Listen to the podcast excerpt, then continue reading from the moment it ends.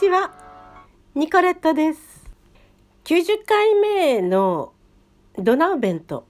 の話かなそれをお聞きになって、小玉さんからメッセージいただきました。いつもありがとうございます。90回目配信おめでとうございます。いよいよ100回目目前ですね。えー、ニコさんは海外旅行の経験がね、豊富なので、えー、海外旅行、障害保険に詳しいですね、と。私ちょっと、えー、障害保険のことをね、小玉さんに、えー、お便りしてみたんですけれどもね、これからも楽しみにしていますということです。小玉さん、ありがとうございます。それからもうお一方、松永さん。エステルゴム大聖堂にはミケランジェロが描いた祭壇画がある、えー、1869年完成の大聖堂に、えー、いや、ルネサンス期に活躍したミケランジェロがっていうことですけどね。いや、違うんですね。ルネサンスじゃなくて1800年ですからね。ルネサンスじゃないですね。で、ベネツィアから来て描いたと言われたので調べました。ミケランジェロが大勢いました。ルネッサンスのミケランジェロは、ミケランジェロ・ブオナローティ。まあ、1475年から1564年ですね。この方はね、まさか恐れ多くもミケランジェロがエステルゴムに来て書いたとは思いませんからね。そのエステルゴム大聖堂の祭壇画を描いたのはミケランジェロ・グレコレッティ。まあ私もね、あの、まさかミケランジェロだとは思いませんでしたけどね。名前は面倒ですね、ですって。まあそうですね。名前はちょっと、あのミケランジェロかと思ってしまいますよね。私も最初はそう思いましたけれども。それであの、このエステルゴム大聖堂の地下に、あの、ルネッサンス期のあの絵画もあるということなんですが、まさかその、ルネッサンス期の絵画ではなくてですね、それをコピーしたものということですね。例えばあの、ウィーンでね、泊まったペンションなんかにもね、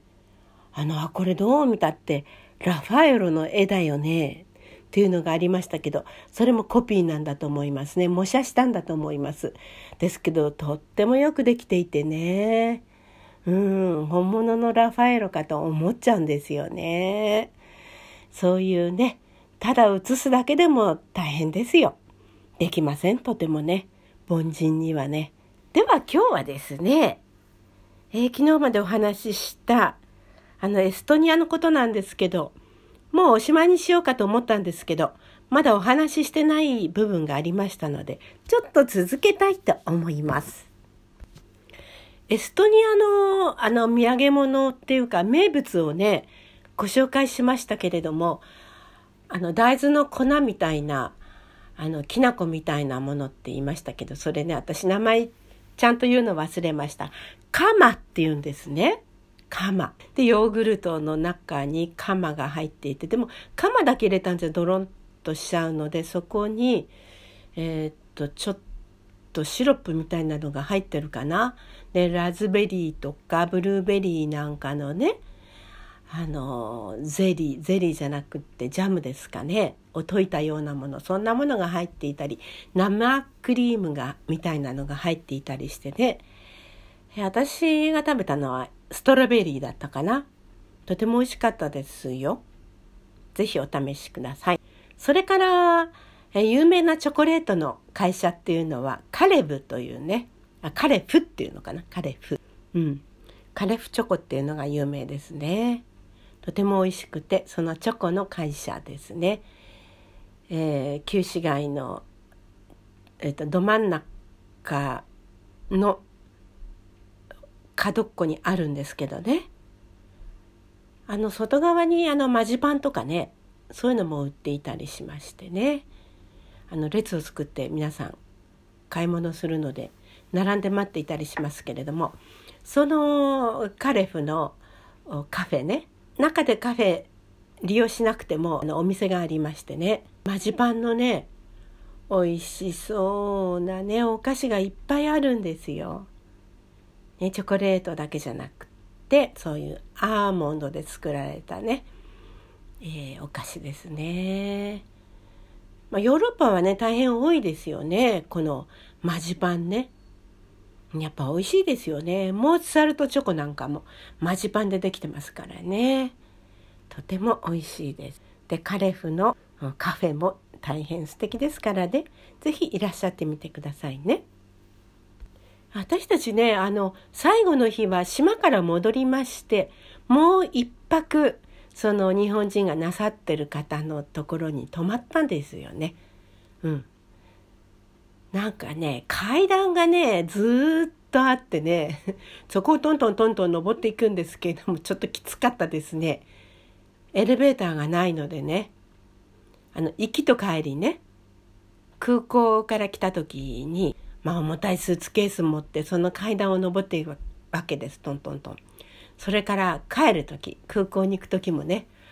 えー、重たいスーツケースを持ってその階段をえっこらえっこらと下に降りるわけです。まあ、でもそれをね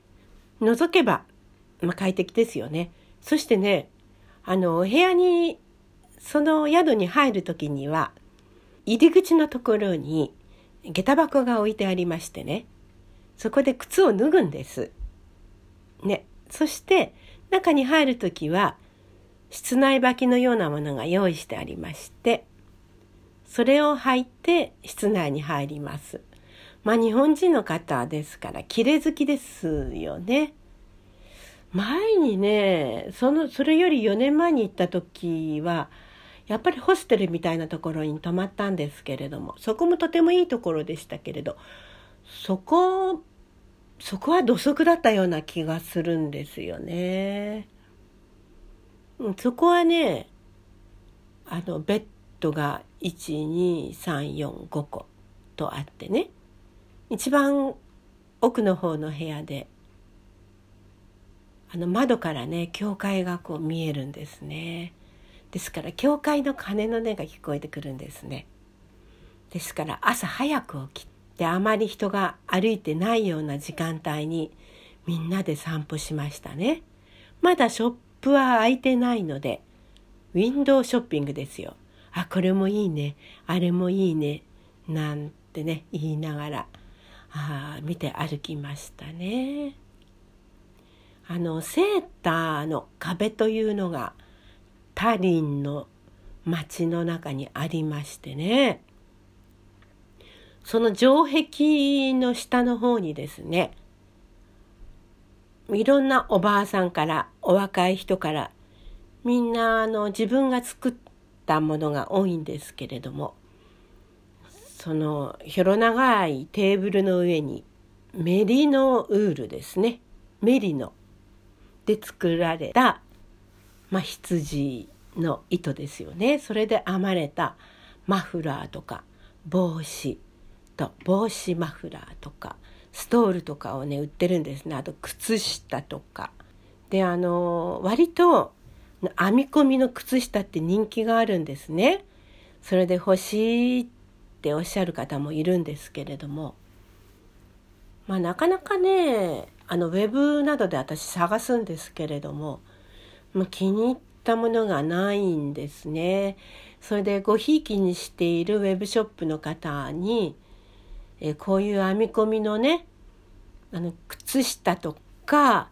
レッグウォーマーのようなものないですかって言ったらうーん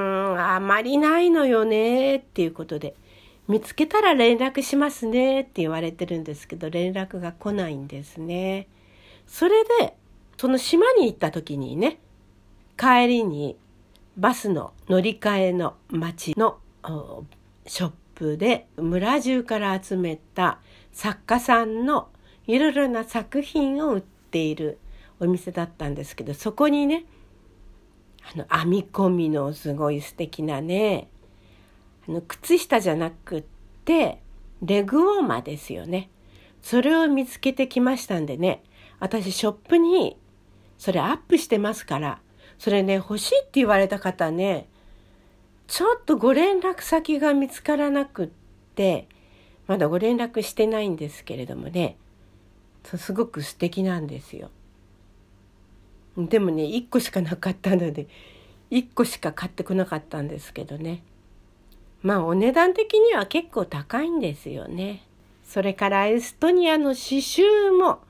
ものすごく綺麗なんですね。あとブラウスもステッチがねあのクロスステッチとか多いんですけどそれもあのお店にアップしてますのでどうぞご覧くださいね。ハンガリアンピアツ小さな好みです。エストニアから空港にあの行きます時も、えー、予約していたタクシーで大丈夫でしたよ。ニコレットでした。